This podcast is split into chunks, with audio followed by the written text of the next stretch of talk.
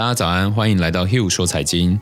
在这里，您不仅可以聆听到世界财经要闻，更可以在此频道与我们一起追踪世界顶尖分析师与金融机构对市场的看法哦。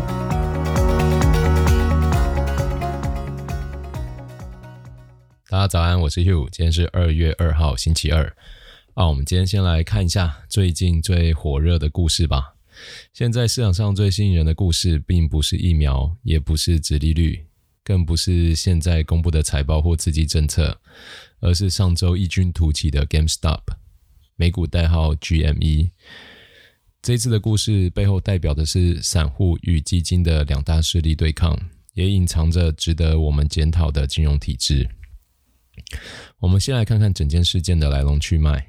主角 GameStop，它是成立于一九八四年。是一家有历史的游戏零售商，但就像我们印象中路口的游戏店一样，卖着实体的主机、光碟片。它并没有随着网络时代变革而成长，营运模式也几乎没有改变，差点就要被埋没在记忆中。但就是这样一家理论上不具有亮点、财报也不具有吸引力的公司。仅仅用了两周的时间，股价就从二十美元飙升超过十九倍，甚至一度快要接近五百美元。突然之间，成为了全世界镁光灯的焦点，占据了大家的眼光。不同角度的人看这场戏，感受一定差异很大。市场上对于这这个事件本来就存在很多争议哦。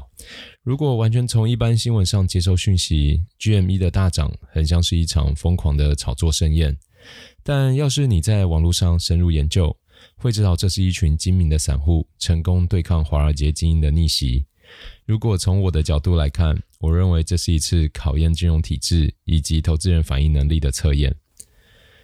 事发总有原因，像 GameStop 这样的股票，既没有基本面的亮点，又不具有人气，很容易成为对冲基金放空的目标。我觉得这就是一件习以为常的事情。但坏就坏在对冲基金太过于习惯成功放空，不仅放空比率过高，而且态度嚣张的开地图炮，说做多 GME 的人都是 loser。这在美国最多网络乡民的 Reddit 的一个名为 Wall Street Bets 的股票板上引发了众怒，系统性的买入了该股。这时已经不再是投资或是投机哦，而是转变成为具有针对性的资金行情。原本交易量不大的 GameStop 一下就被推升了数倍。到这里都还只是有趣的故事，但或许是太习惯处于优势，对冲基金在不确定对手深浅的情况下，竟然更加大了放空的力道，而散户方则精明地利用买权的杠杆性质，增加多方的实力。对冲基金肯定想不到，最终会在多空角力中落败。GameStop 也就此迎来了嘎空的行情，随着一个又一个的基金被迫回补，股价一发不可收拾。到前天，股价还收在三百二十五元，短短两周就上涨了十六倍，可以说是有史以来最激烈的轧空行情了。在这短短两周中，发生了相当多的插曲，有些看起来是很有趣，有些却值得我们大家深思。我们先来看看谁受伤最重。尽管事情还没有结束，但已经有许多的对冲基金举白旗投降。其中做空力度最凶的应该是 Melvin Capital，还有知名做空机构 Citron Research 了。两者在上周都已经公开宣布平仓投降，而仅仅是这个月，Melvin Capital 公布亏损就已经高达五十三个 percent，管理资产由一百二十五亿美元大幅下滑至接近八十亿美元。而向来以做空为名的 Citron Research。不仅认赔，甚至宣布将结束长达二十年的做空研究，未来不再发布做空报告，转向为散户投资人寻找长期投资机会。也就是说，这一次的失败，直接让这间二十年的老字号转行了。那又是谁获利呢？散户当然不用说嘛。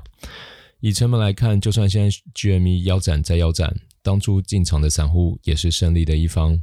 除此之外，许多类似的情况，个股也因此受益。例如 MC 这家经营戏院的公司，背景概况和 GameStop 可以说是如出一辙。在这之前，股票价格一度低至两美元，但也在同时期飙升了十倍左右。AMC 甚至想趁这次机会增资换现金，也是一大赢家。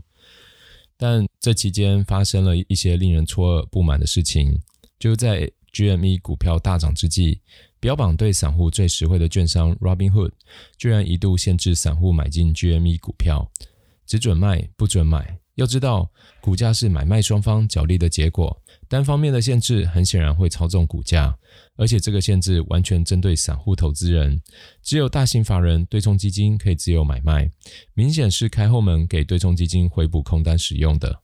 当天 GME 股价也因此腰斩。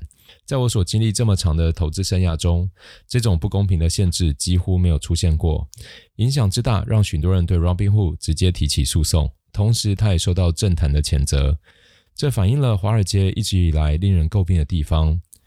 所谓的规则保护的是华尔街的人，而一旦面临风险，绝对是剩下的人承担。大卖空的情节只会重演，而不会消失。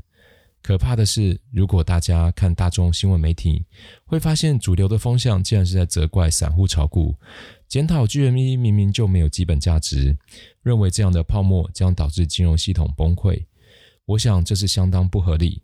确实，我之前有提过，对冲基金认赔回补会带来连锁效应，因为他们会倾向卖出原本表现良好的个股，以弥补做空的亏损，造成短期的卖压。但我认为资金终究要有地方停泊。如果基金该停损的已经停损，这些被错卖的股票终究会回到应有的价值，而这出戏也就会慢慢落幕。因此，要归咎这个连锁反应。当然是来源于过度自信的基金交易。试想，当散户们买入一档商品，一旦赔钱了，总是会听到一句话：投资风险有赚有赔，想要获利就必须承担风险。但如果对象不是散户，而是金融机构，却反而获得救助，好像这些所谓的专家反而不需要承担风险，这岂不是一件很怪的现象吗？而这正是本次事件反映出来的问题。虽然还不知道美国会出现什么改革，但希望整个体制会逐步走向正常化。我看到现在的投资人们和过去相比，资源真是丰富太多了。像是很多优质的 YouTuber 啊、Podcast、财经数据网站，甚至别人分享的 Blog，都提供非常棒的工具还有知识，已经可以自行做出很完整的投资规划了。而如果所谓的机构并不打算改变，依然把自己的利益放在第一位，而不是和大家的利益站在一起，其实真的不太需要和他们打交道。到那一天，你就会发现，一个好的制度对投资只会加分，而不是阻力。最后，GME 的故事，我认为应该还没有结束。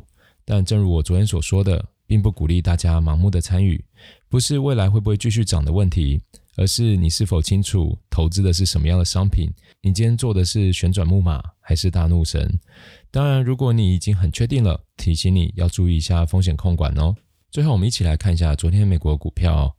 昨天美国股市创下十周以来最大涨幅。呃，分析师们认为是近期散户逼空对冲基金，并不会改变牛市格局。昨天，Amazon 还有 Alphabet 都上涨三点五个 percent 以上。这两家科技巨头今天都将公布第四季的业绩。我们也追踪一下新冠疫情哦。美国一月份与新冠病毒有关的死亡病例创纪录，升到九万五千五百例。辉瑞将今年新冠疫苗计划产量提高到二十一剂。德国总理梅克尔承诺九月底以前，所有德国人都可以获得疫苗。日本料将于周二延长针对大都会地区的紧急状态。拜登向缅甸军方发出威胁。要求其立刻放弃通过政变夺取的权利，并释放相关人士，否则美国可能会恢复对缅甸制裁。